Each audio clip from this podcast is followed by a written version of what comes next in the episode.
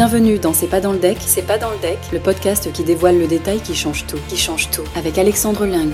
Blanche, blonde, ambrée, à la tête depuis 2016 à Paris de la Bière Fabrique, des ateliers de fabrication de bière destinés au grand public, Marc, Youssef et Martin, les fondateurs, ont poussé un peu plus loin la démarche en 2018 en créant la brasserie fondamentale et leur propre gamme de bières. Cinq ans plus tard, en pleine croissance, ils lèvent des fonds sur Tudigo. Qui sont les fondateurs de cette start-up qui ambitionne de devenir la référence de la brasserie artisanale craft en France? Quel est leur positionnement sur ce marché en pleine expansion? Quelles sont leurs valeurs? Réponse dans Ce n'est pas dans le deck, le podcast qui dévoile le détail qui change tout. C'est pas dans le deck. pas dans le deck. Bonjour et bienvenue dans mon podcast Ce n'est pas dans le deck. Je m'appelle Alexandre Ling et je suis le cofondateur et CEO de la plateforme d'investissement participatif Tudigo. Chaque semaine, je vous fais découvrir des entrepreneurs, investisseurs et experts qui nous partagent leur vision de l'entrepreneuriat et de l'investissement en nous dévoilant le détail qui change tout. C'est pas dans le deck. pas dans le deck. Aujourd'hui, j'ai le plaisir de recevoir Marc Charpentier, cofondateur et CEO de LBF, la brasserie fondamentale. Bonjour Marc. Bonjour Alexandre. Alors Marc, si j'ai bien compris, LBF, comme finalement beaucoup de startups, ça a été les montagnes russes. Mais pour le coup, vous faites partie des rares qui ont commencé par connaître le succès. C'est ensuite que vous avez fait face aux galères avec un Covid arrivant en pleine face et j'imagine des ajustements, voire des pivots pour rebondir. Si tu en es d'accord, avant de rentrer dans le dur, je te propose pour nos auditeurs qu'on revienne rapidement sur la genèse de LBF. Avec grand plaisir Alexandre. Ok. Derrière LBF, la brasserie fondamentale, il y a à tes côtés Youssef, euh, Martin, trois potes qui se sont connus sur les bancs de l'ESSEC, l'école de commerce, c'est bien ça? Exactement. On avait des promos de différence, mais on, s'est connus par ce bière. Et euh, régulièrement, vous aimiez vous retrouver pour déguster avec modération des bières entre potes. Qu'est-ce qui vous plaisait à tous les trois déjà à l'époque dans la bière? En fait, c'est la bière qui nous a réunis à cette époque-là sur des aspects différents. Youssef euh, était dans le bar de l'ESSEC, donc un lien assez naturel. Martin était brasseur amateur. Pour des raisons économiques, c'est moins cher de brasser ta bière que d'en acheter. Et quand t'es étudiant, c'est un point très important. Et moi, c'était sur la partie dégustation. J'adore voyager. je me suis rendu compte que dans les autres pays, on parlait pas en couleur, mais on parlait en style, donc en lager, ale, etc. Et comme je suis curieux, j'ai creusé un peu ce point-là pour comprendre quelles étaient les différences. Et aussi, euh, dans la plupart des autres pays, on avait déjà des bières houblonnées type IPA qu'on retrouvait pas en France, et donc euh, creuser ce qui donnait ce côté fruité, amer, des fruits différents, etc. Et alors, après l'essai, un parcours académique qui vous destinait à bosser plutôt dans une banque ou un cabinet d'audit, comment vous dites euh, à vos proches que vous allez vous lancer dans la bière? Effectivement, c'est un sujet. En fait, on s'est pas lancé tout de suite après l'école. Hein. Je pense qu'on mystifiait aussi le côté entrepreneuriat à cette époque-là, il y avait quand même peu de gens qui lançaient leur boîte. Et on a voulu se rassurer et aussi sûrement rassurer nos proches en commençant dans des métiers traditionnels et ensuite quand on était euh, confiant, on a essayé d'allier notre passion euh, de la bière artisanale et cette envie d'entreprendre qu'on avait depuis le départ. Et ça, c'était en 2016 avec la bière fabrique. Exactement, ça a commencé en 2016. Donc la bière fabrique, hein, c'était des ateliers de fabrication de bière dans le 11e arrondissement de Paris, bière artisanale, d'abord pour le grand public, puis pour des entreprises. Exactement, donc c'est un lieu ouvert à tous, au départ aux particuliers, pour leur apprendre à brasser euh, leur propre bière. Et c'est vraiment un lieu de partage de passion et de connaissances pour euh, montrer que la bière est un produit noble, casser un peu les préjugés qu'on peut avoir dessus et aussi créer toute une expérience. Les clients repartent avec leur propre bière. Mais ce qui était important pour nous, c'était l'expérience autour de ça et toutes les connaissances qu'on pouvait apporter. Donc ça existe toujours Ça existe toujours, je te confirme. Il y en a à Paris, euh, Toulouse et Lyon maintenant. Ah, donc ça s'est développé dans d'autres Exactement. Et en 2018, vous lancez votre marque, la Brasserie Fondamentale, et votre propre gamme de bières françaises, avec pour mission, je cite, de mettre la France à la bonne bière. Ça veut dire quoi concrètement? En fait, c'est dans la continuité des ateliers, c'était vraiment le but de montrer aux Français que la bière c'est un produit noble, qui avait été un peu euh, cassé avec des goûts harmonisés par les industriels. Pourquoi tu considères que ce produit a été malmené par les industriels? En fait, ils ont lissé les goûts déjà en proposant quasiment uniquement que des lagers, donc des bières qui sont assez fades en goût. Ensuite, ils ont euh, tiré les prix vers le bas, euh, ce qui a fait qu'en fait, euh, c'était des produits déjà qui étaient fabriqués avec des ingrédients pas nobles et pas forcément les bons ingrédients. Pour te donner une image, une bière artisanale, entre le moment où tu la brasses et le moment où tu peux la boire, t'as 4 à 5 semaines en moyenne. Une bière industrielle, ça peut aller à quelques jours. Donc c'est mhm. vraiment un procédé différent, c'est pas des céréales, c'est du sirop de glucose, c'est des levures génétiquement modifiées. Donc c'est un process complètement différent. Donc c'est pas des, ingrédients nobles et les vrais ingrédients traditionnels de la bière. Et ensuite, euh, ça a donné justement cette connotation de produits euh, qui collent par terre dans des bars, que tu prends dans des matchs de foot pas cher, euh, bas de gamme, alors que c'est un produit noble qui est issu de l'agriculture avec uniquement quatre ingrédients, de l'eau, de la levure, des céréales et des houblons. et uniquement ça, pas 100% français. 100% français pour nous, essentiellement français. Il y a les, bières houblonnées où il y a un vrai challenge de trouver des houblons aromatiques français, mais sur toutes les autres, en tout cas pour nous, c'est 100% français. Malte français, houblon français et brassé en France forcément. Alors, il y a un challenge quand même avec les bières artisanales, c'est qu'elles peuvent euh, avoir des goûts pour le grand public, hein, parfois un peu trop prononcés. Comment est-ce qu'on imagine une bière devant plaire aussi bien aux initiés qu'aux amateurs? C'est un point qui a été super important pour nous et en fait c'est un peu la genèse du projet aussi. On s'est rendu compte qu'à la fin des ateliers, donc les apprentis brasseurs avaient des étoiles dans les yeux et découvraient vraiment cet univers. Mais ensuite ils étaient freinés déjà euh, quand ils arrivaient dans un rayon de cave à bière, soit dans une cave spécialisée, même en grande distribution, où ils étaient perdus devant un mur avec 200 bouteilles, ils connaissaient quasiment aucune marque, et ils n'arrivaient pas à comprendre ce qu'ils allaient boire en, en, prenant la bouteille en main. Donc tu avais déjà un travail sur la partie euh, packaging pour qu'elle soit accessible à quelqu'un qui s'y connaisse pas et qu'elle donne aussi les informations à quelqu'un qui s'y connaisse. Donc c'est pour ça qu'on met encore les couleurs sur nos bouteilles, mais on met les styles en dessous, Session IPA, Session Pale Ale, etc. Et en fait, le côté accessible en goût, c'était aussi un, des points qui revenait souvent dans les ateliers, euh, c'est qu'en fait, les, les, bières craft étaient souvent un cran trop loin par rapport aux attentes ou au niveau d'éducation des palais des consommateurs. Et en fait, ils étaient perdus ou ils étaient déçus en disant mais en fait moi j'ai demandé une blanche, c'est pas du tout une blanche que j'ai, etc. Alors que ça l'était dans le style académique.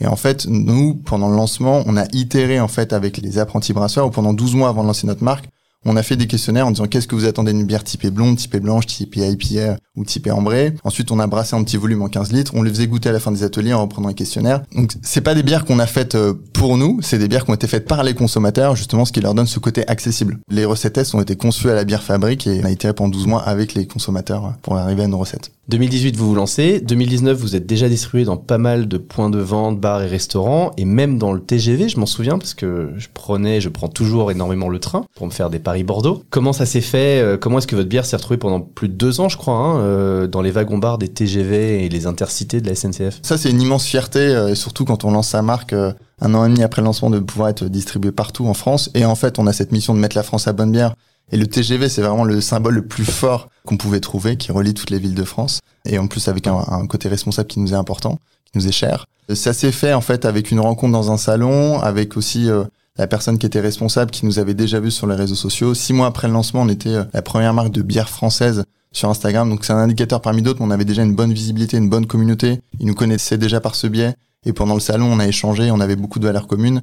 On a réussi à créer un lien fort avec lui. Et ensuite, dans les TGV, en fait, tous les trois mois, ils remettent en jeu toute la carte. Donc le challenge, ça a été d'animer euh, justement cette relation. Et on en est fier parce qu'à côté de nous, il y a forcément des industriels qui essayaient de rentrer. On a réussi à, à démontrer qu'on avait notre place euh, justement dans ces wagons bars. Vous êtes une toute petite euh, marque à l'époque, hein, euh, toute petite entreprise. Comment est-ce que vous vous restez plus de trois mois dans les wagons face notamment aux bières industrielles qui étaient là et puis bon, j'imagine qu'ils avaient leur place à titrer. Exactement, ça a été un vrai challenge. Je pense qu'on a réussi pour plusieurs raisons. La première, c'est qu'on était fiable sur la partie logistique et sur la partie qualité, et c'est un point important sur la partie bière artisanale. Et les consommateurs et les wagons bars étaient très contents de la qualité des produits.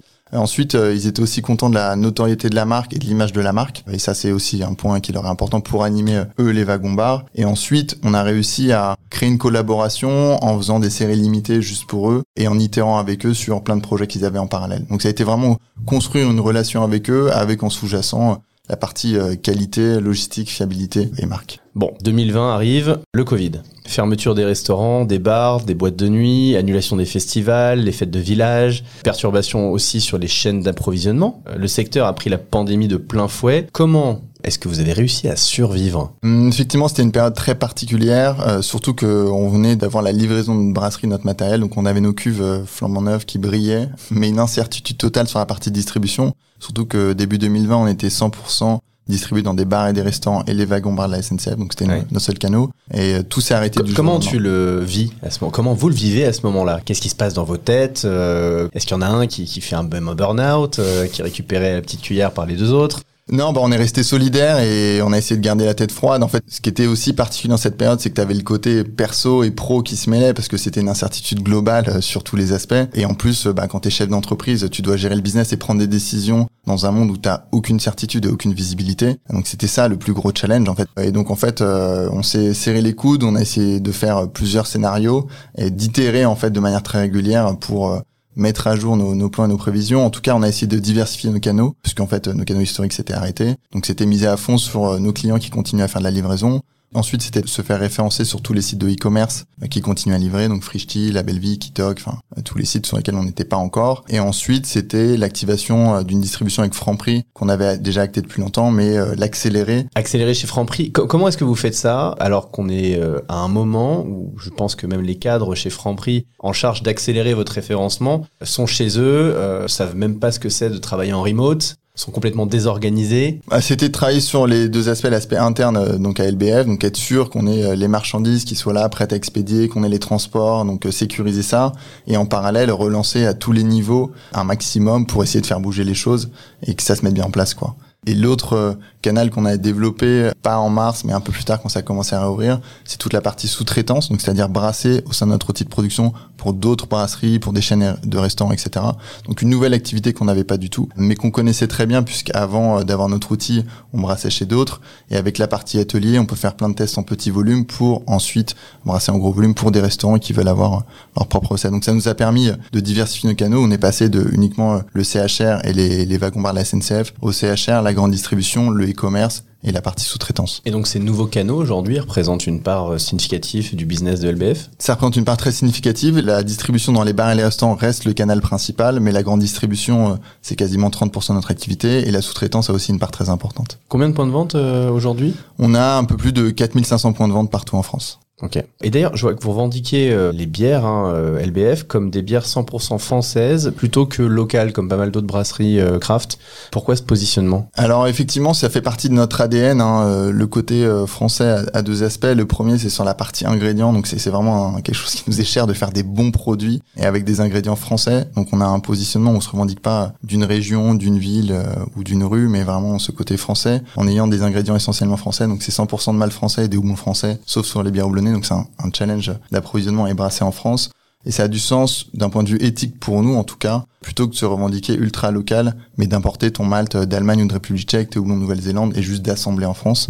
Déjà, c'est sur ce point de vue éthique et responsable. Et ensuite, c'est sur la partie, euh, on va dire, distribution, euh, où c'est aussi un avantage pour nous, puisque ça nous permet de distribuer euh, dans d'autres régions que la région Centre-Val de Loire, là où on brasse notre bière, Mhm. de manière beaucoup plus facile, puisqu'on n'a pas ce frein de dire euh, pourquoi vous vous êtes vendu à Marseille ou à Bordeaux alors que vous êtes brassé là-bas. Si tu regardes derrière toi finalement, hormis le Covid, quels ont été vos plus gros challenges, les principales difficultés auxquelles vous avez dû faire face Et puis dans le même temps, quelles ont été les plus grandes satisfactions? Vaste question dans le monde de l'entrepreneuriat. T'es confronté à pas mal de difficultés au quotidien. Je pense que la première, le côté français qu'on évoquait, qui est très naturel pour nous et qui est hyper important et qui est la base de, de LBF. Quand on s'est lancé, on nous a énormément challengé dessus. Les gens du secteur notamment, parce qu'en fait, euh, c'est atypique. Hein. Tu regardes dans, dans l'univers brassicole français, l'ancrage euh, territorial est très très fort. Donc on était un peu un ovni là-dedans. Et la grande satisfaction, c'est euh, ben, cinq ans après d'être distribué partout en France, dans les bars et les restaurants et euh, dans la grande distribution. Donc on a levé, on va dire, ce, ce, ce frein-là. On a montré très rapidement qu'une bière française avait sa place dans la distribution française. Et aujourd'hui, c'est une de nos vraies forces. Donc ça, c'est vraiment une fierté. Je pense qu'un des autres challenges qu'on a, c'est que on est face à des industriels. Donc il y a trois gros industriels qui ont les trois quarts du marché et qui ont une puissance de feu pas illimité, mais, mais astronomique comparé euh, aux brasseries artisanales, qui verrouillent une partie du marché, notamment les bars et les restaurants avec des contrats brasseurs où ils te financent euh, ton bar ou ta terrasse, en Mhm. contrepartie de quoi tu peux prendre uniquement leur bière. Ça c'est de moins en moins, mais voilà. Pareil pour les festivals, euh, ce genre de choses. Donc c'est réussir à contourner ça et à quand même se développer avec ces industriels qui te mettent des bâtons dans les roues et sur des terrains sur lesquels tu peux pas trop jouer sur la partie financière. Donc c'est trouver des alternatives et être très créatif là-dessus. Euh, C'est quoi un exemple d'alternative que tu vas proposer à un de tes clients et pour contrebalancer le- les avantages financiers que va lui proposer AB InBev, Cronenbourg, etc. Bah, t'as deux stratégies. La première, c'est de rentrer euh, au départ en bouteille pour lui montrer en fait que ton produit plaît, marche, etc. Et euh, petit à petit, qui commence à réfléchir en disant Ah, c'est vrai qu'en fait mes bières industrielles, elles plaisent moins que la bière en bouteille, alors que c'est pourtant de la pression, etc. Et donc petit à petit. Amener cette réflexion-là, lui proposer limite une tireuse mobile à côté, comme ça il garde ses pecs industriels et à côté il peut quand même proposer notre bière. Et après c'est aussi sur la partie légale, théoriquement il peut quand même te distribuer sur un des becs, pas tous. Et donc c'est lui expliquer ça et faire un vrai travail de fond là-dessus quoi. Alors vous lancez une nouvelle levée de fonds sur Tudigo. Quels en sont les objectifs? L'objectif, c'est de continuer euh, le déploiement de la marque au national. hein. Comme je l'ai dit, nous, on a une, vocation euh, à devenir la, la bière française de référence. Euh, et le but de la levée, c'est d'appuyer le développement de la marque au national à la fois sur la partie CHR, en recrutant euh, des personnes sur le terrain, dans des zones où on a un, un très gros potentiel des distributeurs et qu'on veut vraiment appuyer à fond, et aussi appuyer sur la partie euh, marque, marketing et déploiement national, puisque ça demande quand même un certain budget. En dehors de celles fournies dans le deck, quelles sont les autres raisons d'investir dans la brasserie fondamentale? C'est de participer à l'aventure euh, du leader français de la bière artisanale, participer aussi au développement d'une filière avec euh, des ingrédients encore une fois 100% français, euh, et aussi pouvoir échanger avec nous, euh, puisqu'on est très preneur d'échanges avec la communauté, c'est quelque chose qui, qui nous est cher depuis le lancement, et pouvoir être encore plus interactif. Merci beaucoup Marc. Et bah, écoute, on souhaite en tout cas euh, beaucoup de succès et de nouvelles aventures avec, euh, avec LBF. Merci beaucoup Alexandre, c'est un plaisir. Alors avant de se quitter, je vous rappelle que vous pouvez retrouver l'intégralité de ce projet et de tous ceux que portent les invités de ce podcast sur notre plateforme tudigo.co. Tudigo vous a présenté C'est pas dans le deck, c'est pas dans le deck, le podcast qui dévoile le détail qui change tout, qui change tout.